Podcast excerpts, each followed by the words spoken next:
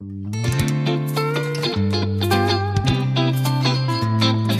nun, zwei Mann, ein Wort.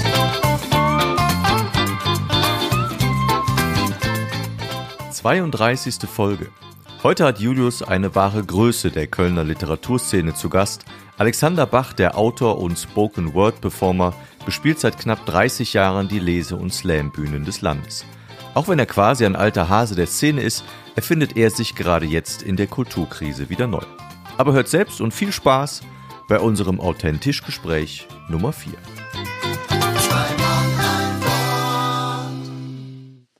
Ich liebe den Herbst und den Winter. Jetzt nicht Doorbells and Sleighbells and Schnitzel with Noodles, vielmehr Stille und Wärme und gedämpftes Licht. Sie sind immer da, unter dem Lärm, der Kälte und der Helligkeit. Aber man kann sie am besten sehen, wenn es früh dunkel wird. Und damit ein herzliches Willkommen hier zur Folge 32, äh, beziehungsweise doch äh, 32 von Zwei Mann ein Wort. Und ich äh, stocke gerade, weil es eine vollkommen ungewohnte Situation ist, denn wir haben wieder ein authentisch Gespräch. Und äh, mir sitzt jemand gegenüber. Und es ist nicht der Markus, sondern es ist ein Herr, den ich äh, schon lange hier äh, zu Gast haben wollte. Und jetzt haben wir es endlich geschafft. Es ist Alexander Bach und der sitzt bei mir in Brühl. Hallo, lieber Alexander. Hallo Julius, sehr schön hier zu sein. Ja, ich freue mich auch und ähm, wir beide sitzen hier in gutem Abstand uns gegenüber und es äh, tut auch mal wieder gut, äh, vis-à-vis zu sitzen. Gerade schon ein bisschen äh, in dem Vorgespräch äh, gehört, ähm, aber noch nicht so ganz, wer du bist und äh, warum du hier bist. Ich frage jetzt äh, ganz bewusst nicht nach deinem Alter, weil ähm, zu deinem Alter braucht man nicht viel sagen. Es ist nur so, ich war ein bisschen nicht schockiert, sondern ähm, ich habe mal geguckt, in deiner Karriereleiter steht ähm, 1990 erstmalig auf der Bühne, 1990 bin ich geboren. Das liegt aber nicht daran, dass du so alt bist, sondern dass du einfach schon echt lange auf der Bühne bist. Und was machst du da eigentlich alles? Naja, das klingt ja jetzt irgendwie so, als wäre ich wirklich im Alter von drei Jahren, so das formuliert hast. Ähm, da müssten wir im Grunde genommen anders anfangen, weil ja. nämlich tatsächlich, ich glaube, äh, 77 oder 78 war er erst mal auf der Bühne. Da äh, wurde über die Grundschule vermittelt, Komparsen fürs Opernhaus in Köln und da habe ich bei Lohengrin einen Schwan gespielt. Ein Schwan. einen, einen stummen Schwan. Das war äh, sehr anstrengend auch tatsächlich. Ich musste da irgendwie stumm während irgendwie diese Opernmusik kannte ich in dem Alter irgendwie gar nicht, komische Dinge um mich herum geschahen und äh, das war gar nicht jetzt so eine Initialzündung, die mich auf die Bühne gebracht hätte. Das kam dann tatsächlich später. Ja, 1990 ist äh, richtig. Nächstes Jahr ist 30-jähriges Bühnenjubiläum. Wahnsinn. Äh, das ging dann wirklich so mit, ja eigentlich wie, wie bei den äh, Slammern heutzutage auch, mit Anfang 20 los dass es mich da auf die Bühne gezogen hat mit Texten. Das ist mir von Anfang an wichtig gewesen, dass die vorgetragen werden und ähm, dass ich die inszenieren kann. Das äh, ist ja eigentlich so mit meiner eigentliche Motivation beim Texte schreiben dass ich äh, die Texte wirklich lebendig machen kann. Könnte das jetzt auch negativ formulieren und sagen, ich bin ein Kontrollfreak. Ja. Möchte möglichst lange den Finger drauf halten, äh, wie das, was ich mir ausgedacht habe, dann am anderen Ende ankommt. Ja. Durch Vortrag, durch Intonation, durch äh, Lichtstimmung, vielleicht auch Untermalung mit Musik. Das sind so Sachen, die mich äh, sehr früh schon umgetrieben haben. Mhm. Ähm, ich höre unfassbar gerne deine Stimme und äh, deine Texte. Die polarisieren nicht auf der Bühne, aber wenn man jetzt äh, so bei Slam-Veranstaltungen, wo wir beide aufgetreten sind, ist schon mal häufiger das so auch laute, lustige Texte. Und dann kommt Alexander Bach und ich weiß, die NRW-Meisterschaften 2018 war es, glaube ich, wo du einfach einen Text gemacht hast mit dieser mega Pause da drin. Und das hat einfach den ganzen Saal gesprengt. Und deswegen wäre für mich eben die erste Frage, ähm, was ist so der Unterschied zwischen einer Geschichte vorlesen und einer Geschichte wirklich erzählen bei dir? Also es ist äh, immer so ein bisschen Inszenierung dann mit drin. Es ist nie, äh, das, das ist das, was man ja irgendwie vermisst bei, bei so computergenerierten äh, Vorlesestimmen oder weiß nicht, bei Alexa, ich habe keine Erfahrung damit. Ja.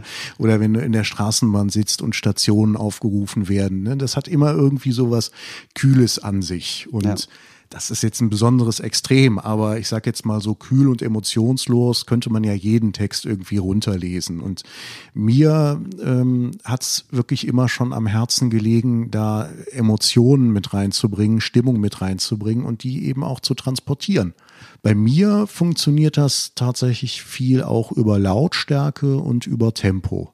Ja. Und ähm, nicht über laut werden zum Beispiel. Also wenn ich äh, eine Stelle besonders betonen möchte, dann würde ich, glaube ich, immer eher dazu neigen, besonders leise zu werden in dem Moment und nicht irgendwie laut zu werden und äh, da irgendwie rumzukreischen. Das habe ich auch mal gemacht und es gibt auch äh, durchaus ja lustige Texte von mir, aber je länger ich das mache, desto mehr merke ich, das ist nicht das, was ich eigentlich machen möchte.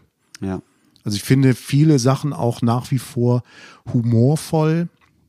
Diese ähm, Videoclips, äh, Poetry-Clips, die ich mache, eigentümliche Geschichten, das sind ja so kleine Gruselgeschichten, die haben ja von der Struktur her im Grunde genommen äh, auch was wie ein Witz an sich, weil sie dann immer irgendwie so einen Twist am Ende haben. Ja. Und tatsächlich passiert das, dass Leute äh, sich nicht gruseln dabei, sondern dann anfangen zu lachen. lachen ja, okay. Und ähm, das finde ich auch nicht ganz schlimm. Also das ist ja dann so ein, so ein etwas makabrer Humor, der da teilweise irgendwie mit durchschwingt. Und das ist aber eher was, was mir entspricht, als jetzt irgendwie so ein äh, sehr brachialer Humor. Ja, wir machen ja normalerweise immer unser klassisches Entweder-Oder zum Einstieg, um so einen groben Überblick zu bekommen und äh, eine Einordnung zu bekommen. Ich habe gedacht, das ist zu platt für den Alexander. Der muss schon ein bisschen was auf das Literarische bezogen haben. Und ähm, wir beide kommen ja quasi aus der Literaturszene. Und ich habe mal ein paar Buchtitel rausgesucht, die laut äh, Internet, äh, die man als äh, Akademiker und Literat gelesen haben muss. Äh, ich habe mal durchgeblättert im wahrsten Sinne des Wortes. Ähm, ich bin anscheinend kein Akademiker und auch kein Literat. Ich habe sie nämlich nicht alle gelesen. Ich bin Aber sehr gespannt. Ich bin auch gespannt, rauskommt. was du alles gelesen hast. Das ist ja äh, sowas gab es vor vor ein paar Jahren, dass irgendwie äh, europäische Politiker gefragt wurden ja. so nach ihren äh, nach ihrer literarischen Sozialisation sozusagen. Und dann sind also wirklich die ganzen äh, Klassiker irgendwie genannt worden von den britischen, von den französischen äh, Politikern. Und in Deutschland äh, wurden dann immer nur Kinderbücher aufgezählt. Ja, ja Räuber Hotzenplotz habe ich immer gerne gelesen. Es ist kein, äh, kein Kinderbuch dabei, aber ähm, wobei da wäre ich, glaube ich, weit vorne bei ja. Kinderbüchern. Also ich habe äh, viele Kinderbücher gelesen und lese die teilweise auch heute noch. Also erstes Buch, da bin ich gespannt. Das ist wirklich, ich weiß nicht, warum es in diese Liste reingekommen ist. Ähm, ich bezweifle, dass es überhaupt irgendwer mal komplett durchgelesen hat. Äh, auf Platz eins ist die Bibel. Gelesen oder nicht? Ja, da verbinde ich tatsächlich ein einschneidendes Leseerlebnis mit. Und zwar hatte ich eine illustrierte Kinderbibel ja. mit äh, wirklich tollen großen Bildern und relativ wenig Text. Und als ich dann eingeschult wurde und so die ersten Wochen hinter mir hatte, da war ich unglaublich stolz, dass ich jetzt nicht mehr meine Eltern brauche, die mir abends was vorlesen, sondern dass ich das jetzt selber kann. Ich kann mich noch dran erinnern, dass ich wirklich aus dem Kinderzimmer geschickt habe und gesagt habe, ich lese jetzt alleine. Ja. Und ähm, das Problem ist natürlich, ähm, das ist wenig Text gewesen auf den Seiten, aber viele Namen, Ortsnamen, Personennamen und Buchstabenkombinationen, die also wirklich den Horizont eines Sechsjährigen weit übersteigen. Und äh, es hat dann, glaube ich, fünf Minuten gedauert und die Eltern haben mich weinend über der Kinderbibel angetroffen. Ja, also ähm, erstes er Leseerlebnis dann doch nicht. Äh, ja, das, das war tatsächlich so ein bisschen äh, abschreckend und ich habe dann vor ein paar Jahren habe ich mir so eine, äh, das heißt glaube ich auch irgendwie Bibel to go oder so, wo im Grunde genommen nochmal so die der Plot zusammengefasst wird, wo ich dachte, das interessiert mich schon irgendwie mal so die Grundzüge und dann kann man ja nochmal im Einzelnen irgendwie vertiefen. Es ist nämlich so, ganz oft ist es ja so, dass man immer sagt, ja, ja, man kennt das ja aber wirklich gelesen, deswegen steht es, glaube ich, auch hier ein bisschen drin, Ähm, also ich weiß zum Beispiel, habe das als Grundschüler, haben wir das im Religionsunterricht immer vorgelesen bekommen und hatten dazu Ausmalbildchen. Aber das war einfach das, dass man diese Geschichten vorgelesen bekommen hat. Aber danach wüsste ich nicht, wann ich noch mal eine Bibel in der Hand gehabt hätte. Also ich könnte da nicht so viel jetzt sagen, dass ich das mal wirklich bewusst gelesen habe. Deswegen. Ja, äh, musst du im Hotelzimmer mal in die Schubladen reingucken. ja, von, muss nur gucken, von welchem Verein. So. Das ist äh, übrigens tatsächlich eine spannende Geschichte. Also es gibt ja unheimlich viele Übersetzungen und es gibt eben Ja. welche, die Wert drauf legen, dass das irgendwie ganz authentisch ist und andere, die Wert legen auf Lesbarkeit, auch unter heutigen Gesichtspunkten. Und äh, das ist genau das, was ich vor zwei oder drei Jahren hatte, dass ich dann erstmal irgendwie durchgucken musste, was ist denn überhaupt, äh, was, was ich dann auch gerne lese und Ja. was nicht quasi nochmal dieses äh, Leseerlebnis von Nochmal hervor- 1977 zurückholt. Auf ewig traumatisiert. Ähm, ein Buch, was ähm, mich äh, traumatisiert hat, steht auf zwei, auch ein sehr großer Schinken. Ähm, die Buddenbrocks. Gelesen oder nicht? Nicht gelesen. Erinnere ich mich aber, dass das äh, im Elternhaus im Regal stand. Ja. Und das, es gibt so Bücher, die dann irgendwie so eine Faszination ausüben, einfach nur durch Umschlag oder sowas. Und der Name, selbst wenn ich später nie mehr damit in Berührung gekommen wäre, das hätte direkt bei mir wieder Klick gemacht, weil ich gesagt hätte, da kann ich mich dran erinnern. Wir hatten so ein Buch, wo dieser komische Name, wo ich mir nichts drunter vorstellen konnte, was das ist. Ja. Und, und nie rausgeholt. Ich hätte auch jetzt kein Interesse, es nochmal rauszukramen. Äh, ein Buch, was mich mal verfolgt hat, wo ich aber auch zweifle, dass es jemand, jemals jemand gelesen hat, ähm, von James Joyce, Ulysses. Äh, ja, muss ich tatsächlich nachdenken. Wir hatten das als Schullektüre, glaube ich. Ulysses habe ich nicht gelesen. Mich hat dieser Monolog irgendwie äh, tatsächlich gereizt. Da habe ich mich aber auch nicht wirklich mit beschäftigt. Nee, ich habe dann die äh, Dubliners, die habe Okay. ich gelesen. Ja. Und wir sind damals, das war eine sehr progressive Schule, glaube ich, wir haben uns dann von John Huston die Verfilmung von Die Toten im Kino angeschaut. Okay, ja. Also Alternativmedien dann gesucht. Ähm, bleiben wir im Schulsegment, was man gelesen haben sollte. Ähm, großer Klassiker Faust von Goethe. Das ist äh, ähnlich wie äh, mit den Dubliners. Äh, das war Prüfungsthema im Abitur und ich weiß, dass ich zur Vorbereitung, ich hatte drei vorbereitet, womit ich dann auf der sicheren Seite war, dass eines dieser Themen auf jeden Fall drankommt. Das erste habe ich sehr intensiv vorbereitet, das war der Steppenwolf von Hermann Hesse. Welches auch in dieser Liste drin steht. Sehr schön. gut. Äh, das zweite war Nachdenken über Christa T. von Christa Wolf. Ja. Das habe ich dann auch intensiv, aber nicht ganz so intensiv. Und dann dachte ich, jetzt musst du noch ein weiteres. Ja, Faust könnte auch. Und da beschränkte sich tatsächlich meine Vorbereitung darauf, dass ich ins Programm Kino Die Lupe gegangen bin und habe mir dann die äh, Gründgens Inszenierung als Film angeschaut. Ja. Und zum Glück aber das kann ich dann auch gleich noch erzählen, äh, kam dann dieser Moment, als die Bücherkisten reingetragen wurden in den Prüfungsraum und aufgeschnitten wurden. Ja. Und dann sah ich schon das dunkelgrüne Surkamp-Titelbild und dann war es der Steppenwolf. Ja, sehr schön.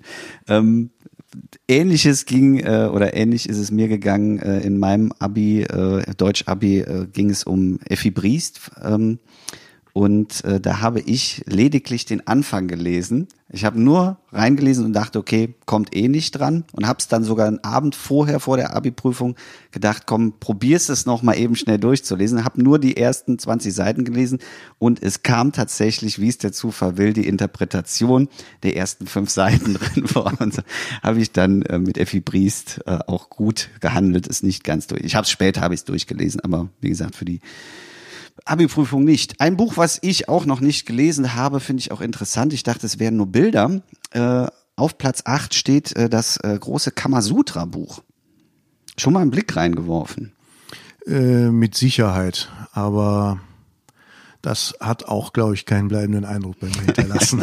Es ist auch, glaube ich, so ein Buch, was man nur in, in Buchhandlungen mal irgendwie so per Zufall in der Hand hat und dachte, ach, mitnehmen nicht, aber mal reingucken. Es schadet gab in Köln, nichts. da habe ich äh, neulich noch mit einem Freund mich äh, unterhalten, äh, gab es ja, als es noch richtige Bahnhofsbuchhandlungen gab, die Ja. nicht bloß Zeitschriften denen waren, ähm, und als es überhaupt auch noch diesen Bahnhof gab am Barbarossa-Platz, da gab es eine Bahnhofsbuchhandlung, da musste man wirklich so die steile Treppe in den Keller runter. Das hatte sowieso schon irgendwie was äh, sehr Geheimnisvolles an sich. Und dann hinten rechts war dann so ein Regal mit irgendwie so dem, was einerseits erotisch war, aber sich auch durchaus Literatur nennen durfte. Okay. Das stand da rum. Und äh, da habe ich also auch in meiner Pubertät äh, durchaus Zeit vor diesem Regal gebracht. Immer in der Sicherheit, hier wird mich keiner erwischen. Es ist ja eine Buchhandlung. ähm, ein viel verfilmtes Buch und auch, glaube ich, thematisch häufig verwendet worden und immer wieder meiner Meinung nach auch weiterhin aktuell. Äh, 1984. Hatten wir, glaube ich, auch als Unterrichtsstoff, bin ich mir aber nicht ganz sicher. Schöne neue Welt, weiß ich auf jeden Ja. Fall. 1984 habe ich dann auf jeden Fall 1984 im Kino gesehen und ähm, habe auch tatsächlich noch andere Verfilmungen vorzugucken, weil mich da irgendwie die Adaptionen interessieren. Aber tatsächlich haben mich diese klassischen Dystopien auch nie so richtig gepackt. Also damals, heute würde es vielleicht anders aussehen, ähm, aber damals, obwohl die der Abstand ja kleiner war zu meiner Schulzeit, zu der Zeit, in der die geschrieben wurden, wirkte das auf mich sehr altbacken. Heute wäre das vielleicht ein bisschen anders. Ich bin gespannt, ob das auf deinem schon gelesen Stapel liegt oder auf dem noch zu lesen Stapel oder vielleicht niemals auf einem Bücherstapel deinerseits zu finden ist. Äh, Feuchtgebiete. Nee. Gut, nächste Frage. ähm, Finde ich auch schön, dieser, dass das in dieser Liste drin ist. Äh, dann äh, Effi Briest, haben wir schon äh, kurz drüber gesprochen. Äh, dann Krieg und Frieden von Leo Tolstoi. Auch nicht. Ähm, das ist wiederum, da, da gibt's ja sozusagen so ein abschreckendes Beispiel. In dem äh, klassischen Peanuts Weihnachtsspecial Ja. Da ist das ja die äh, Aufgabe von Charlie Brown, das Ja. zu lesen. Und äh, nee, gar nicht in dem Weihnachtsspecial, das ist so eine Silvesterfolge und er muss es dann in den Winterferien lesen und dann Anfang Januar ein Referat drüber halten und er kämpft sich da irgendwie durch und schläft jedes Mal drüber ein und äh, also das hat für mich, hat dieses Buch eher so einen äh, Running Gag äh, Charakter. Charakter, ja. Äh, ein ebenso abschreckendes Beispiel, wie der Titel schon sagt, äh, war für mich zum Beispiel auch, äh, was hier auch drin steht, Der Ekel von Jean-Paul Sartre. Nee, habe ich auch nicht gelesen. Ja, das ist auch, äh, also ich habe es auch nur Auszüge davon gelesen und uns wurde immer nahegelegt, wir haben das so in der Zeit von Avantgarde und äh, sollten dann auch das so als Musterbeispiel äh, für diesen auch äh, ganz beschreibenden Charakter nehmen. Und da habe ich immer gesagt, nee, ich möchte es einfach nicht. Also die Teile, die ich draus gelesen habe, fand ich nie so, dass ich gesagt habe, hm, Also mich würde es reizen. Wir haben in der Ja. Schule, kann ich mich erinnern, haben wir geschlossene Gesellschaft gelesen und dann habe ich von Camus Der Fremde noch aus Eigenantrieb gelesen, aber das ist auch lange her und das ist schon noch mal so ein Kosmos, die Existenzialisten, äh, dem ich mich äh, gerne Ja. nähern möchte. Ja, da, dann überlasse ich dir das Buch gerne. ähm, sehr schöner Titel, finde ich, sollten wir uns alle noch mal ein bisschen dran halten. Die Entdeckung der Langsamkeit von Stan Nadolny. Der liegt tatsächlich auf einem Stapel, aber das ist so der Stapel der Bücher, die ich geschenkt bekommen habe und mich auch wirklich drüber gefreut habe. Und dann äh, gerät das so langsam in Vergessenheit und es werden immer weitere andere Titel noch oben drauf ge, äh, ja, stapelt, Ja. wie das Stapel so an sich haben. ähm, nee, interessiert mich tatsächlich. Ähm, hätte ich mir damals auch irgendwie fast selber gekauft und dann habe ich es irgendwie geschenkt bekommen und das hat tatsächlich ein bisschen was damit zu tun, dass ich ein sehr träger Leser bin. Ja. Also wa- wahrscheinlich würde ich auch, bevor ich jetzt irgendwie suche, in welchem der Stapel das ist, würde ich den einfachen Weg wählen und mir die Hörbuchfassung schnell kaufen. Ähm, bevor wir dann das letzte Buch auch nennen, äh, grätsche ich einfach rein. Äh, ein langsamer Leser. Bist du denn jemand, ähm, also du, du schreibst ja selber sehr viel, bist du jemand, der sich dann auch wirklich noch Zeit nimmt und auch Spaß und Muße daran findet, dann noch zu lesen? Also das hat ein bisschen was äh, mit der Eingangsfrage zu tun, was ich eigentlich auf der Bühne äh, mache. Ähm, nämlich was mein eigentliches Interesse ist oder äh, wem oder wessen da mein eigentliches Interesse gilt. Und mein Interesse gilt nicht dem Lesen oder den Büchern, sondern mein Interesse gilt Geschichten.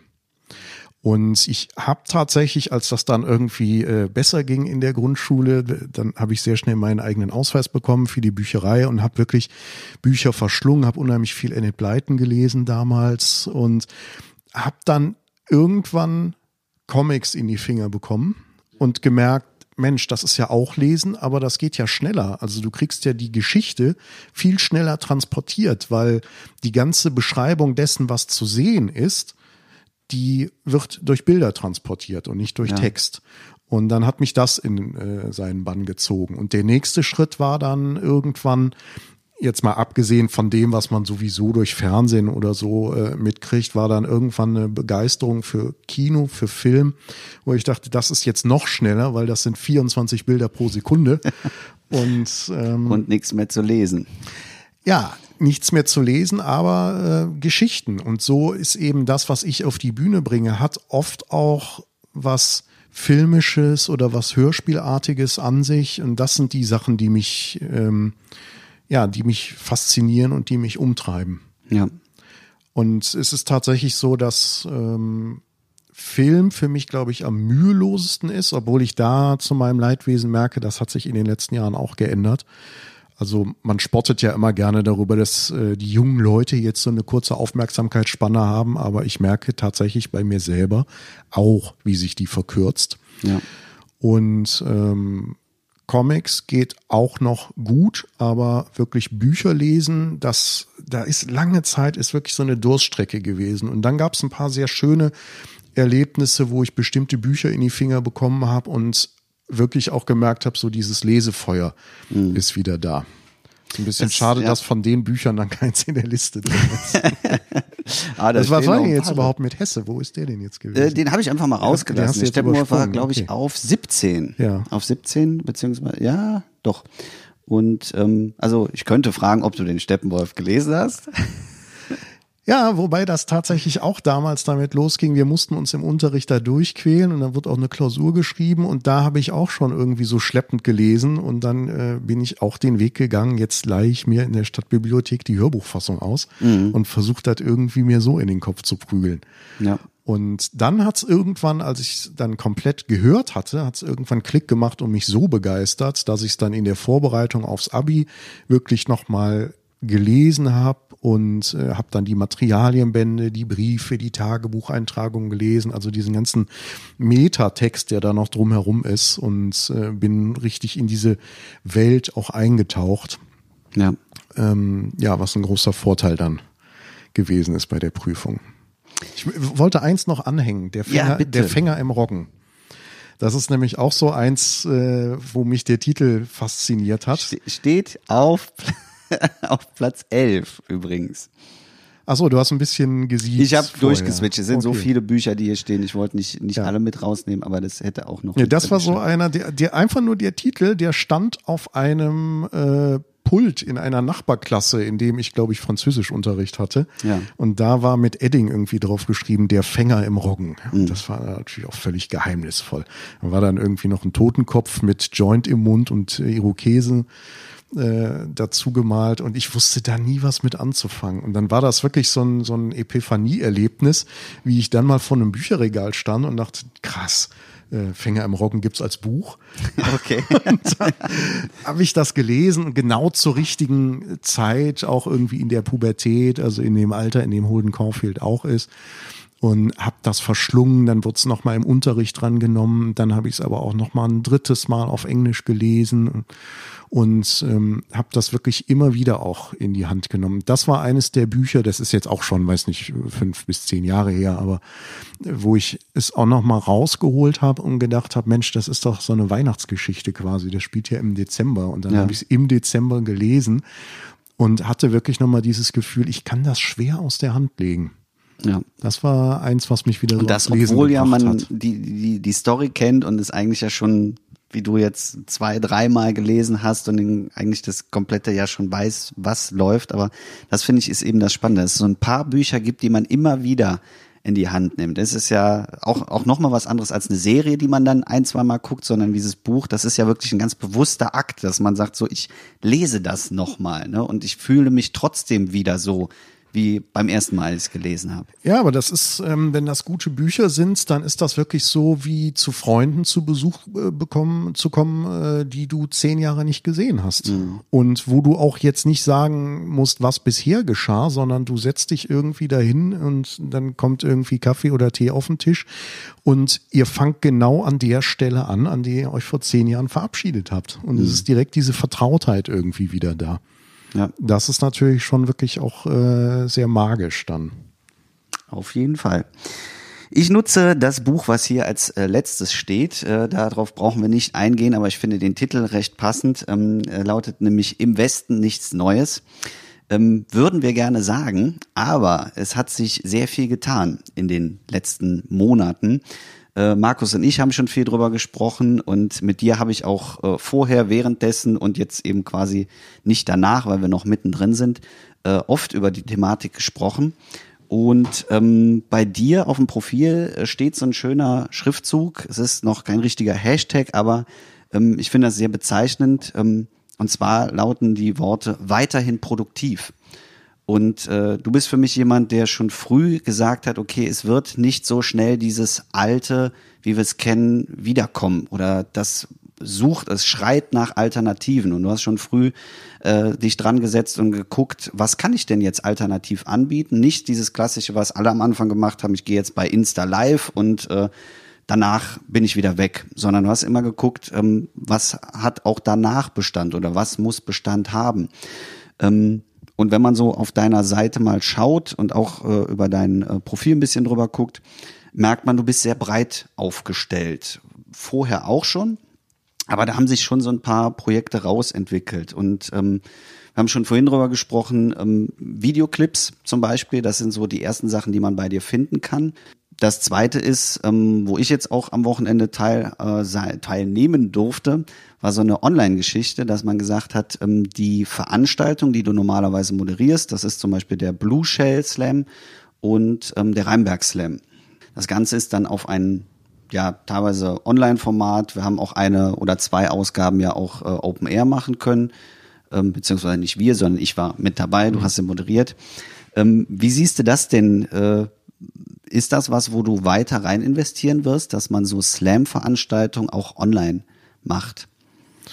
Also das sind ja jetzt ganz viele äh, Themen auf einmal ja. und ich äh, muss schon kurz einflechten, dass das ja tatsächlich äh, zwei Sätze sind auf dem Profil und es ist ja nicht nur darum geht zu signalisieren weiterhin produktiv, darunter steht ja die Frage, kannst du mir folgen?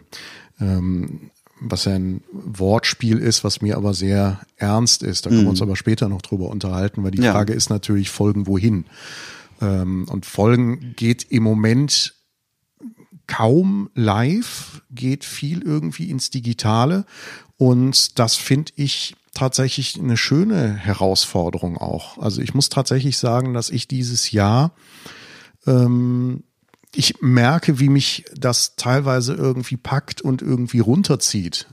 Und ich äh, ja auch so einen, so einen nicht so optimistischen äh, Ausblick habe auf die Situation um mich herum und auf die Zukunft. Aber ich habe gleichzeitig irgendwie dieses Bedürfnis, mich dem nicht so hinzugeben, ja. sondern das auch positiv zu erfahren und äh, finde, das ist tatsächlich so eine, so, ja, so eine aufgezwungene positive Situation, einfach zu sagen, jetzt guck doch einfach mal, wo stehst du denn? Was hast du denn all die Jahre gemacht? Willst du das so weitermachen? Oder äh, gibt es irgendwelche Sachen, die du schon immer mal machen wolltest und bisher irgendwie ja nicht nicht so den den den Zündfunken irgendwie gefunden hast oder kann man das was du machen wolltest nicht irgendwie anders machen ja. und das hat mich also wirklich sehr gekitzelt irgendwie zu experimentieren mit Sachen ähm, wovon man das meiste noch gar nicht sieht, aber wo viel irgendwie so im Kopf stattfindet, wo ich mir Sachen ausmale, das wäre noch irgendwie ein schönes Format, das würde ich irgendwie gerne machen. Und das finde ich eine sehr, sehr wichtige Sache tatsächlich, weil das, was ich als äh, lähmend wahrnehme, ist so eine allgemeine Tendenz festzuklammern an dem, was vorher war. Ja. Und zu sagen, wir wollen das so machen, wie wir das vorher kannten. Also wir wollen einfach weiterhin in die Kneipe gehen, wir wollen ins Theater gehen. Und das ist ja auch alles schön und gut und berechtigt und das will niemand irgendwie, glaube ich, abschaffen. Aber ähm, die Frage ist für mich halt einfach, muss das wirklich immer alles so sein? Und ich stelle für mich irgendwie fest, dass ich auch so eine Art Stillstand beobachte, in dem, ja, was, was um mich herum so passiert ist in den letzten Jahren, in dem, was bei mir selber auch passiert ist, wo man einfach auch sagt, das, ja, man hat das jetzt einfach alles schon so oft gesehen. Ne, man hat das, man, man weiß, haben wir uns vorhin irgendwie drüber unterhalten, wie irgendwie Poetry Slam jetzt sich teilweise so ein bisschen verändert, das, was du angesprochen hast, das digitale Format, was wir gemacht haben, ähm, das hatte eine Länge von irgendwie 25 Minuten. Da würde normalerweise keiner von einer Veranstaltung sprechen. Die Veranstaltung muss zweieinhalb Stunden sein. Und dieses Jahr war das erste Jahr, wo ich mich dann wirklich auch mal gefragt habe, ist das so? Muss das so sein? Mhm. Oder ist, sagen wir das nur irgendwie aus Gewohnheit heraus? Aber ist nicht, äh, um jetzt ein bisschen kritisch zu hinterfragen, eigentlich das, was wir machen, ist ja nun mal Bühnenkunst in vielerlei Hinsicht.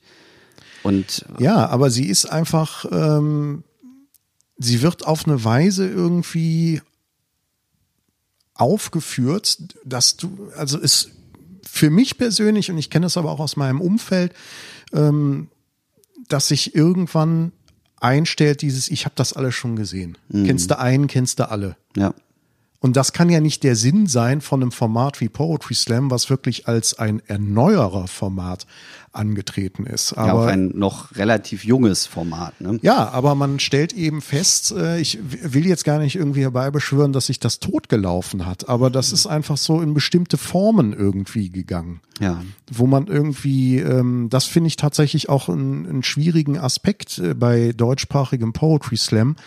Ähm, das war vor zehn Jahren noch nicht da und das war natürlich irgendwie vor 15 oder vor 20 Jahren noch überhaupt gar nicht da, dass die Leute mit einer ganz klaren Vorstellung dahin kommen, was sie da geboten kriegen. Ich bin damit groß geworden, dass Poetry Slam eine Wundertüte ist. Das wird jetzt auch immer noch propagiert, aber es wird meiner Ansicht nach nicht jedes Mal eingelöst und vor allem wird es nicht äh, quasi von Publikumsseite eingelöst. Die Leute haben eine bestimmte Erwartung, was da irgendwie abgeliefert wird.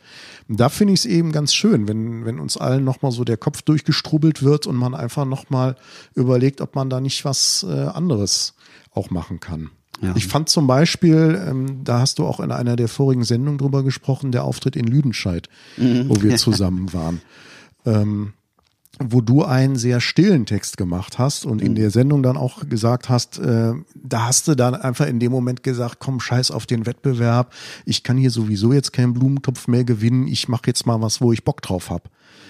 Das finde ich eine super schöne Entscheidung und gleichzeitig finde ich das total traurig, dass dieser Gedankengang sich irgendwie so entwickelt. Also, dass man nicht von vornherein antritt und sagt, ich mache das, wo ich Bock Absolut, drauf ja. hab, in dem Wissen, dass das nicht gewinntauglich ist äh, unter den gegebenen Umständen, wo die Leute einfach was anderes Mhm. erwarten. Ja, weil es einfach diese Kategorien schon vorher gibt. Dieses auch, dass die einen einteilen in das ist ein lustig und das ist jetzt äh, zu traurig dafür. Genau, und ich fand an dem Abend, also ich habe das ja für mich von vornherein so ein bisschen irgendwie gesprengt und habe gesagt, ich mache das, was ich irgendwie machen möchte.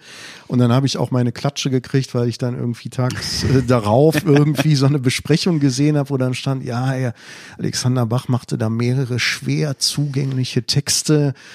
Ähm, warum ich die gemacht habe und warum ich die nicht schwer zugänglich finde, das ist dann nochmal ein anderes Thema. Aber an dem Abend dachte ich, Mensch, das ist doch irgendwie toll. Julius macht jetzt irgendwie so eine stille Geschichte und dann gibt's noch mal so andere Sachen, wo halt hier kein Riot ist. Durfte ihr auch nicht. Da hast du Ja, ja.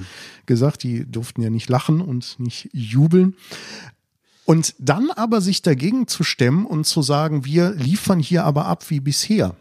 Das kam mir irgendwie so, ich will jetzt auch nicht moralisch sagen, falsch vor. Ne? Das, ist, äh, das sind tolle Veranstalter und eine tolle Veranstaltung, aber man hätte jetzt wirklich auch äh, von vornherein sagen können, wisst ihr was, Freunde, wir lassen jetzt auch diesen Kram mit dem Abstimmen einfach mal weg. Wir haben jetzt hier die sechs oder acht Leute und äh, wir haben jetzt hier so eine komische, muckelige Situation. Ihr sitzt hier irgendwie alle im Halbdunkel, ihr dürft euch sowieso nicht groß äußern. Dann lehnt euch doch jetzt mal komplett zurück und genießt einfach mal irgendwie so einen, weiß ich nicht, melancholischen, nachdenklichen Abend. Mhm. Und ihr werdet jetzt auch nicht rausgerissen aus dieser Stimmung.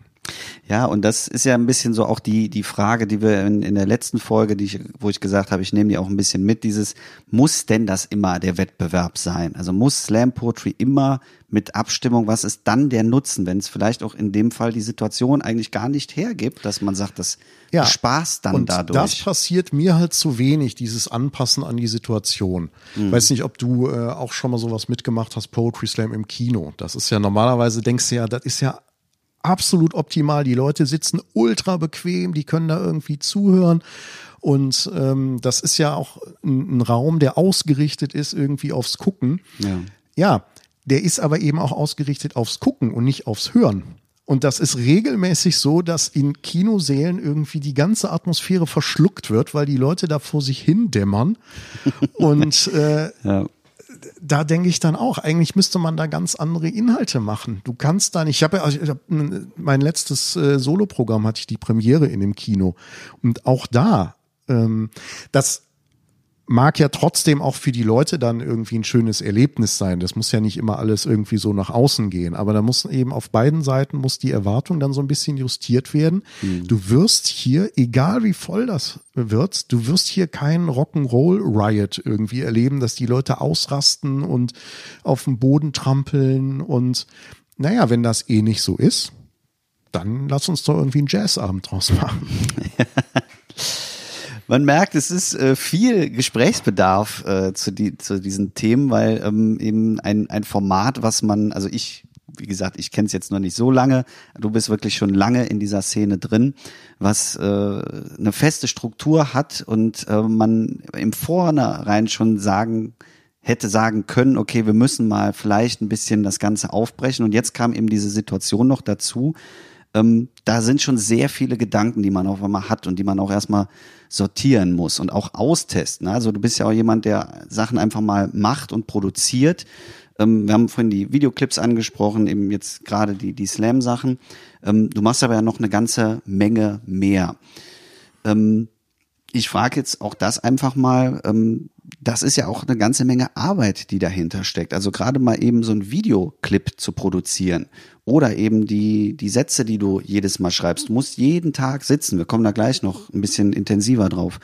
Ähm, ist es für dich, dass du sagst, okay, ich mache das einfach, um zu gucken, was funktioniert oder einfach um dran zu bleiben? Oder ist auch ein bisschen dieser Entstehungsprozess für dich wichtig, also diese Kreativarbeit. Ich hatte das zum Beispiel mit äh, Micha Marx, habe ich mal gesprochen, der sagt eben, es ist gar nicht, äh, also für ihn ist es fast schon das Ergebnis, was wichtiger ist als der Entstehungsprozess. Das kann aber ja auch unterschiedlich sein, bei Videos schneiden, bei Tonaufnahmen zum Beispiel. Also ich habe unheimlich Spaß daran, ähm, nicht nur auf dem Papier zu arbeiten. Und das ist wirklich von Anfang an auch schon da gewesen. Ich habe eigentlich zu meinem ersten wirklich eigenen Auftritt, äh, was du angesprochen hast, 1990, da habe ich direkt schon ein Hörbuch am Start gehabt, was ich irgendwie selber produziert habe. Und ähm, das hat mich immer irgendwie sehr interessiert, auch mit Video irgendwie so Sachen zu machen. Vielleicht hat das auch wieder was damit zu tun, dass ich nicht so gerne Dinge aus der Hand gebe.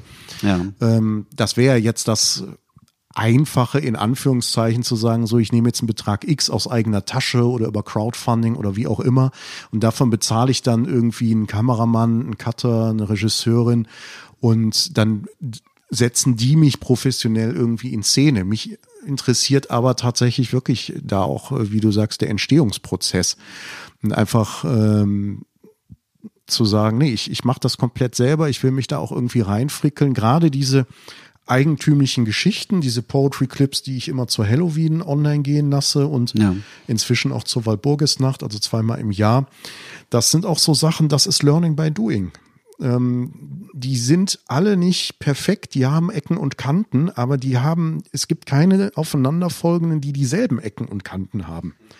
Weil ich immer wieder irgendwie was draus äh, gelernt habe und gesagt habe, okay, und dann ist jeder es ist so ein, so ein Work in Progress. Also jeder neue Film ist wieder irgendwie ein Ticken besser. Er kann dann auch wieder an einer anderen Stelle irgendwie haken, ne, wo man dann sagt, der ist jetzt nicht irgendwie ganz so astrein. Das Gefühl habe ich tatsächlich. Es gibt einen, der ist so irgendwo in der Mitte entstanden, der fünfte oder so ist das gewesen, wo ich denke, da ist alles perfekt, aber da stimmte dann halt auch einfach alles. Das war ein relativ einfacher Dreh. Ja. Und ähm, so, und das interessiert mich äh, sehr. Und ja, ich habe das, wie gesagt, schon immer gemacht. Ich habe irgendwie, äh, komme auch so ein bisschen vielleicht so aus dieser Do-it-yourself-Szene. Äh, das, was ja heute unglaublich einfach möglich ist und gar nicht in dem Maße, habe ich das Gefühl, genutzt wird. Also es kann ja, jeder kann ja heutzutage veröffentlichen. Innerhalb von Sekunden kannst du irgendwelche Artikel hochladen, irgendwelche Filme hochladen und so. Ja, und auch alles produzieren. Also wenn ich so mal ein bisschen zurückdenke, wir haben auch in der, in der Schulzeit, hatten wir einen, der hatte eine Videokamera, das war schon Wahnsinn, auf, Ja. noch auf äh, wirklich Band drauf gespult. Und wenn ich da überlege, da haben wir auch immer Filmchen gedreht, aber immer nach dem Motto, wir filmen, ah, das hat nicht gepasst, zurückspulen, nochmal drüber spielen lassen. Also wir haben gar nicht ans Cutten gedacht. Und heutzutage ähm, ist ja wirklich, wie du auch äh, letzte Woche sagtest, ich brauche noch einen, einen Clip von dir. Dann setzt man sich fünf Minuten hin und zeichnet das auf. Unabhängig jetzt vom Inhalt, sondern nur von der Machart her. Das wäre ja früher undenkbar gewesen. Und jetzt hat man einfach so viele Möglichkeiten mit Tonaufnahmen, Naja, mit es war, es war Filmaufnahmen. nicht äh, völlig undenkbar. Ähm, ich, hab- das Paradox, was ich irgendwie empfinde, ist, dass das tatsächlich früher, wann auch immer das gewesen sein mag, ähm, dass das viel ausgeprägter war, als es noch schwieriger war, die Sachen herzustellen, als heute, wo es so einfach ist. Ich bin wirklich groß geworden mit äh, irgendwie Schüler- und Vereinszeitschriften oder Fanzines. Es gab damals den Begriff des Ego-Zines, ähm, also ein Magazin, was eben sich jetzt nicht mit dem Vereinsthema oder dem Hobby beschäftigt, sondern einfach nur mit der Person des Herausgebers. Also da sind dann Geschichten drin gewesen, irgendwelche Gedanken, Aphorismen, weiß ich nicht was. Und die Dinger, da haben wir irgendwie die Überschriften mit Rubelbuchstaben gemacht und äh, so Zeug und haben da Fotos noch reingeklebt oder was. Mit sowas bin ich irgendwie groß geworden. Und erstes Hörbuch, das war im Grunde genommen vor 1990. Ich habe äh, wirklich als Kind hatte ich so einen dieser klassischen äh, Kassettenrekorder äh, im Kinderzimmer stehen und habe dann da meine Hörspiele drauf gesprochen. Alle, alle Stimmen selber, die Musik dann hm, irgendwie selber gesummt, die Geräusche äh, selber gemacht und kann mich sogar dran erinnern, dass ich irgendwie aus dem Kino kam und habe mich dann da hingesetzt, habe die Aufnahmetaste gedrückt und gesagt, so liebe Kinder, jetzt äh, erzähle ich euch mal, wie der Film Aristocats so gewesen ist.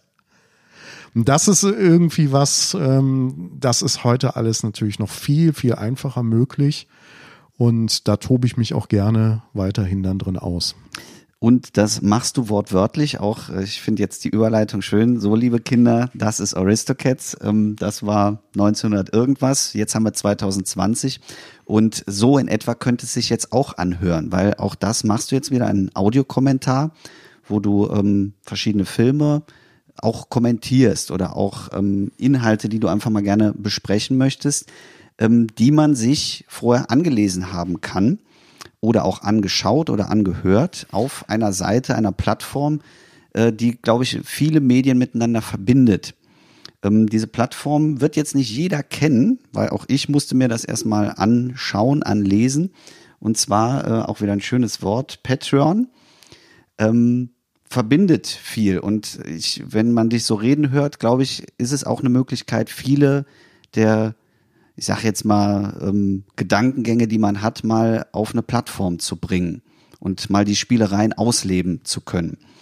Ähm, vielleicht erklärst du uns mal ein bisschen genauer, wie diese Seite funktioniert, auch für die, die es jetzt nicht ganz wissen, welche Website damit gemeint ist. Ja, also für mich ist das wirklich eine Offenbarung gewesen, auf diese Seite zu stoßen und äh, unheimlich befreiend. Und wo du irgendwie sagst, dass das noch nicht so bekannt ist, das ist natürlich irgendwie ganz lustig, weil wenn ich irgendwie so äh, zurückgucke, dann stelle ich fest, wann habe ich das erste Mal davon gehört.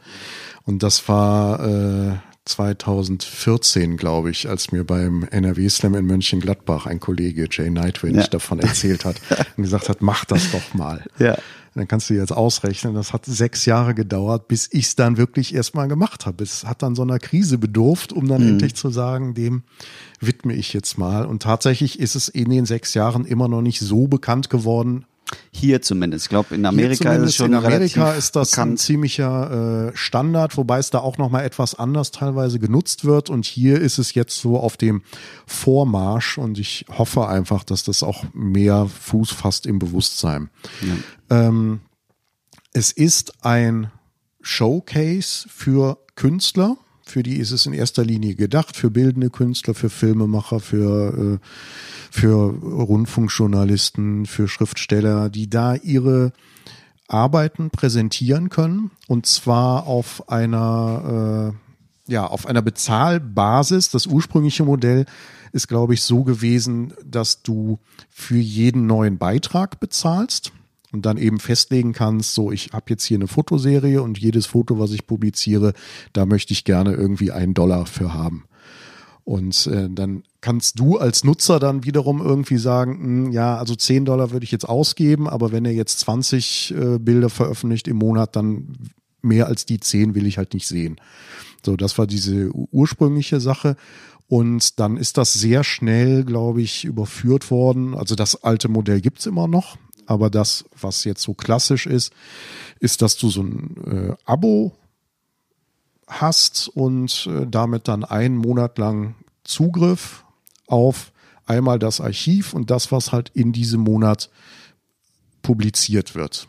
Aber jetzt nur von einem Künstler meinetwegen. Also es ist jetzt nicht allgemein gehalten, dass ich sage, äh, ich darf jetzt auf alle Inhalte zugreifen, sondern ich suche mir quasi meinen Künstler oder Künstlerin aus. Genau. Das andere, ähm, das habe ich gesehen, das war irgendein niederländisches Projekt, wo tatsächlich man so eine Flatrate hatte mhm. und hatte dann irgendwie so einen Pool von 30 oder 40 Leuten und äh, da ging es dann darum, die quasi über Crowdfunding mit auch so einer Art Abo-Flatrate irgendwie zu unterstützen.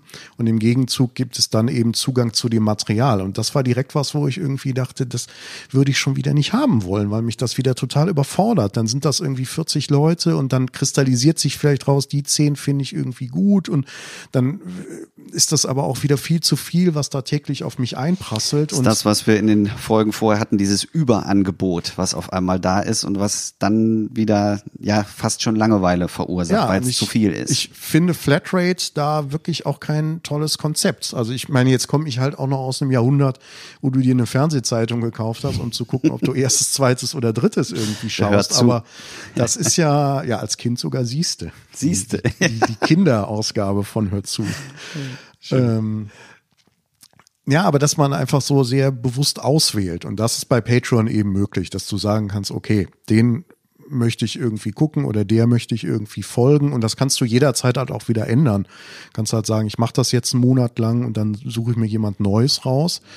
Und gleichzeitig können die Leute, die da Content anbieten, auch nochmal staffeln und können sagen, äh, ich habe hier so ein niederschwelliges Angebot, da kannst du für kleines Geld, für den Preis äh, oder den Gegenwert von einer Tasse Kaffee irgendwie äh, dieses oder jenes Projekt ähm, verfolgen und wenn du ein bisschen mehr irgendwie bezahlst, dann ja, gibt's halt einfach mehr Content dafür. Das ist ja im, im Grunde genommen ist das so eine Vermischung aus diesen Crowdfunding-Sachen, die man so kennt. Ja. Und äh, ein bisschen auch Social Media. Also es gibt die Möglichkeit, auch Sachen zu kommentieren und da in Interaktion zu treten. Aber der wesentliche Aspekt ist eben, du schaltest Inhalte frei. Wenn ich jetzt sage, äh, ich habe einen gewissen Alexander Bach auf dieser Seite gefunden, was für Inhalte könnte ich denn da äh, bekommen für Stufe 1 zum Beispiel. Wenn ich jetzt sage, ich möchte einfach mal reingucken und äh, mal schauen, ob Alexander Bach überhaupt was für mich ist. Stufe 1 ist für mich äh, das Hauptprojekt und alles, was danach kommt, das ist dann so Bonus oder Added Value für Leute, die wirklich richtig, richtig interessiert sind und die nicht genug kriegen können. Mhm. Und auf Stufe 1 habe ich einen monatlichen Podcast, Welle der Melancholie in dem ich so ein bisschen äh, ja aus dem Nähkästchen plaudere, woran ich in dem abgelaufenen Monat gearbeitet habe und eine Vorschau auch äh, mit einbeziehe. Was gibt's für Termine? Wo kann man mich in den kommenden Wochen dann, also im Folgemonat sehen? ich versuche das immer mehr zu einer Radioshow auszubauen, dass auch mal so kleine Interviews mit Kolleginnen und Kollegen drin sind. Und es gibt eine feste Rubrik, die Tagessätze. Das ist eine Fortsetzungsgeschichte, von der ich dann eben jeden Monat ein Segment lese. Das sind dann immer so vier, fünf Minuten. Und die Tagessätze wiederum, die sind der Hauptinhalt dieses Patreon-Kanals, denn diese Geschichte wird nicht etwa in monatlichen Häppchen fortgeschrieben, sondern in täglichen. Das heißt auch wirklich wortwörtlich jeden Tag ein Satz. Jeden Tag ein Tagessatz. Mhm. Und ähm, es ging los, da habe ich ja so kleine äh, Lesezeichen von gemacht, wo du auch eins von hast, mit dem Satz, das kann doch unmöglich schon das Ende sein. Ähm, das war wirklich äh, kurz nach dem Lockdown, äh, wo ich auch dachte, das ist einfach so jetzt so das Gefühl, das ist der Satz, damit geht's los. Ohne genau zu wissen, wo dieser eine Satz jetzt hinführt. Ja. Und äh, da habe ich mir erst am zweiten Tag Gedanken drüber gemacht. wer äußert diesen Satz? Wer, ja. wer spricht ihn? Wer denkt ihn? In welcher Situation? Und dann habe ich eben wieder nur eine begrenzte Anzahl Zeit. Das kann mal ganz knapp sein, Subjekt, Prädikat, Objekt. Das kann natürlich auch mal ein bisschen verschachtelt sein mit irgendwie mehr Komma, als du Finger in der Hand hast. Mhm. Aber äh, es ist so, dass ich nicht über den Tag hinaus schreibe. Die Sätze entstehen am Tag, die Sätze werden gepostet am Tag. Ja. Und so bleibt es für mich auch immer natürlich noch eine spannende Sache. Es ist aber vor allen Dingen, es ist eine ungeheure Entschleunigung beim Schreiben und auch beim Lesen. Du beobachtest Work in Progress. Du siehst eine längere Geschichte, ob das eine Erzählung wird oder ein Roman, das sei jetzt mal dahingestellt. Ähm, aber inzwischen sehe ich eben, dass 365 Sätze äh, einerseits geht die Zeit schnell rum und andererseits passiert da noch gar nicht so wahnsinnig viel. Also ob äh, die erste Geschichte, ich denke das so ein bisschen in Staffeln, ne? Und ja. ob die erste Geschichte irgendwie in einem Jahr zu Ende erzählt ist oder ob ich da vielleicht zwei oder drei Jahre dran sitze. Aber schaffst du das wirklich dann so jeden Tag auch dann, wenn du den geschrieben hast, dann zu sagen, nee, jetzt denke ich nicht mehr? Drüber nach? Oder spinnt sich das trotz allem weiter und du hast schon so Tage, wo du sagst, ah, jetzt könnte ich eigentlich das, weiterschreiben? Das spinnt sich weiter und das ist mir auch wichtig, weil das, was ich jetzt gerade mache, ist nicht meine Art eigentlich zu schreiben. Meine Art ist, dass ich das Ende kenne ja. und dann auf das Ende hinschreibe. Und so kann ich schreibend auch inszenieren und dramaturgisch tätig sein. Und hier ist es jetzt wirklich so ein äh, mich ins Blaue bewegen und natürlich mache ich mir selber Gedanken, wo könnte sich das hin entwickeln. Mhm. Und habe auch Stationen schon im Kopf und im Grunde genommen auch oder hatte zwischendurch mal ein Ende im Kopf. Aber es bleibt immer die Freiheit, das auch wieder über den Haufen zu werfen. Und ich merke, wie ich noch längst nicht da angekommen bin, wo ich irgendwie hin möchte und wie auch das, was ich mir als Ende vorstelle, vielleicht gar nicht mehr passt.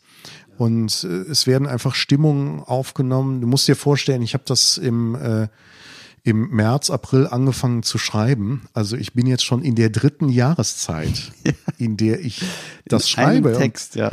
Und äh, in, innerhalb der Geschichte sind noch nicht mal mehr 24 Stunden vergangen.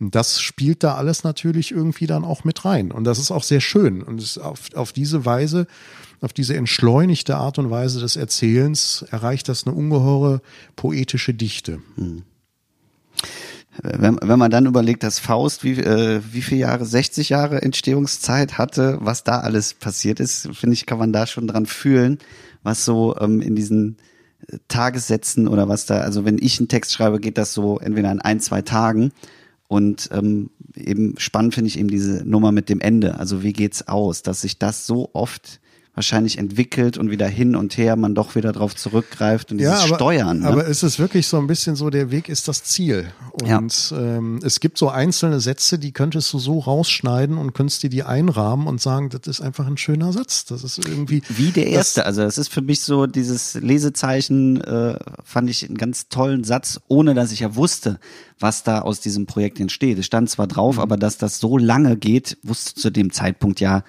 also hätte ich jetzt nicht erwartet, dass das einfach immer weiter und weiter gehen wird, weil einfach drumherum sich da nicht viel geändert hat. Und äh, ja, starke Aussagekraft auf jeden Fall in diesen Sätzen drin. Ja, ähm, es, ist, es ist eine schöne Atmosphäre ist ja. irgendwie drin und die ist, äh, man kann so ein bisschen sagen, das ist so Style over Content, weil das, was da passiert, das kannst du in wenigen Sätzen irgendwie zusammenfassen, aber die Atmosphäre eben nicht. Und das ja. ist wirklich was anderes und das erreichst du, glaube ich, auch nur, wenn du so sehr verlangsamt arbeitest. Das merkst du schon, dass das einen Unterschied macht, ob du äh, auf Tastatur schreibst oder ob du mit einem Stift irgendwie schreibst und dann kommt es vielleicht auch noch drauf an, was für eine Art von Stift da entstehen einfach unterschiedliche Texte. Hm. Man merkt, äh, wie viel äh, du wirklich in, in diese Sachen auch rein denkst und äh, auch investierst äh, von, von Gedankengut und äh, wir könnten, glaube ich, hier noch äh, zwei Stunden weiter erzählen und wären auch noch weit nicht am Ende. Ich habe ja auch eigentlich noch wahnsinnig viel stehen, aber das können wir gar nicht alles in ein Gespräch reinfassen. Ich kann nur empfehlen, dass äh, ihr lieben äh, Zuhörerinnen und Zuhörer da draußen einfach mal auf diese Seite draufgeht und mal versucht, Alexander Bach äh, noch näher kennenzulernen und äh, noch näher in die Texte reinzuhören, reinzulesen, reinzuschauen. Äh, das lohnt sich auf jeden Fall. Denn ich äh, bin, deswegen habe ich dich ja auch eingeladen, sehr froh, dass du eben diesen Blick hast und sagst, okay, die Welt hört da nicht auf in der Live-Performance, sondern es gibt eben auch so viel anderes, was man mit dem Kreativen, was man sonst eben auf der Bühne performt hat, noch machen kann. Wobei, da möchte ich kurz reingrätschen, es Bitte. wirklich auch ja neue Sachen daraus entstehen. Eben. Ja. Es gibt Leute, die jetzt irgendwie sagen, ich warte bis die Tagessätze, bis das zu Ende geschrieben ist und dann, dann ist das fertig und dann kann ich das irgendwie lesen. Das kannst du machen, aber das ist ein völlig anderes Erlebnis, als wenn du einmal im Monat dann diese vier Minuten hörst oder als ob du jeden Tag das irgendwie liest. Ja. Das ist ja wie so ein Adventskalender im Grunde genommen, der 365 Tage alle 24 oder Türen auf. irgendwie geht. ja, das haben wir ja früher auch alle irgendwie gemacht, aber das ist dann halt einfach dasselbe wie eine Tafel Schokolade essen. Ja. Aber jeden Tag irgendwie diese 20 Gramm, das ist was anderes. Und äh, tatsächlich auch irgendwie sich so begleiten zu lassen oder selber diese Geschichte irgendwie zu begleiten, das ist eine völlig andere Erfahrung. Und das ist, mir tut's ein bisschen immer leid für die Leute, die äh, dann noch später aufsteigen und äh, oder sagen wir mal, ich beneide die Leute, die wirklich vom ersten Tag an dabei waren, ja. weil die wirklich vom ersten Tag und vom ersten Satz an gesehen haben, wie diese Geschichte sich entwickelt und die anderen müssen es irgendwie aufholen, müssen es irgendwie nachlesen und dann kommen sie ja irgendwann auch rein, aber sie haben dann eben ja Text von von neun Monaten, also über 200 Sätze, die sie so konventionell lesen und haben halt nicht dieses das Feeling. ja, dieses ne? Erlebnis, weiß nicht, nennen das meditativ oder wie auch immer, äh, jeden Tag da ja. ein so eine Episode zu lesen. Ähm, was wir jetzt aber äh, noch genießen können, können nicht die Zeit zurückspulen und von Anfang an mit dabei sein. Was wir aber können, ist mal in diese Tagessätze reinhören. Du hast einen Tagessatz beziehungsweise mehrere Tagessätze mitgebracht und äh, die hören wir jetzt zum Abschluss. Ja, ich denke, damit kann man die Folge auch ausklingen lassen. Ähm, ich bedanke mich recht herzlich bei dir, dass du den Weg auf dich genommen hast, trotz Bombenentschärfung im Zug, vor dem Zug, neben dem Zug. Ich hoffe, dass wir uns noch äh, auch irgendwann demnächst vielleicht wieder trotz allem live auf der Bühne sehen und äh, weiterhin den künstlerisch, künstlerischen Werdegang zusammengehen. Und äh, jetzt wünsche ich viel Spaß äh, und gutes Zuhören vor allen Dingen mit Alexander Bachs Tagessätzen. Das kann doch unmöglich schon das Ende sein. Das war mein erster Gedanke. Und ich dachte ihn mit einer Mischung aus Enttäuschung und Verwunderung. Eben noch, so schien es mir, war der erste Wagen vorübergefahren, schon lag die Straße wie ausgestorben da. Ausgestorben, auch im Sinne einer deutlichen, einer überdeutlichen Abwesenheit von Lebendigkeit, von Ausgelassenheit, von Fest und Freude. Vermutlich war es das, was mich enttäuschte und verwunderte.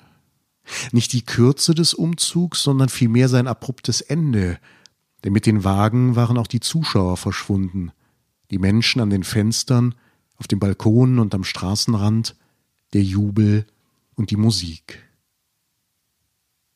Ich stand noch eine ganze Weile so da, nachdenklich, Gedanken verloren die Hand an der Gardine, das Gesicht dicht an der Scheibe, den Blick auf die Straße gerichtet.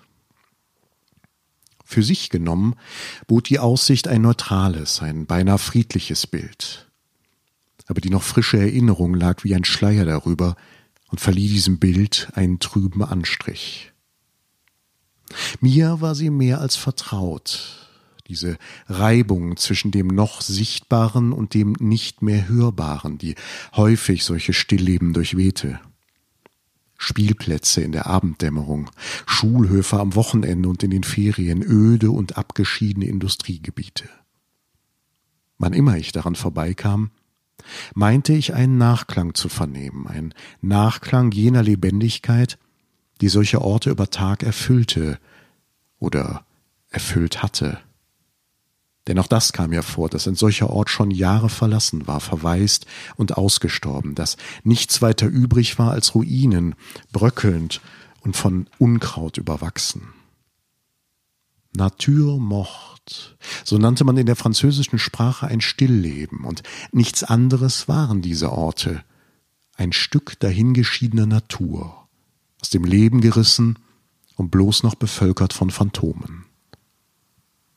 Auch unten auf der Straße meinte ich sie inzwischen zu sehen, Schatten ihrer selbst, und indem ich ihnen nachblickte, erfasste mich plötzlich die Angst, dass die Phantome meinen Blick erwidern könnten. Sogleich ließ sich die Gardine los und trat einen Schritt zurück. Das aber machte es nur ärger, denn indem ich zurück in das Zimmer trat, wurde mir deutlich, wie unheimlich still es auch hier inzwischen war. Langsam wandte ich mich um. Mich umgab jetzt ein diffuses Dämmerlicht, und mitten in diesem Halbdunkel tauchte eine blasse Erinnerung auf.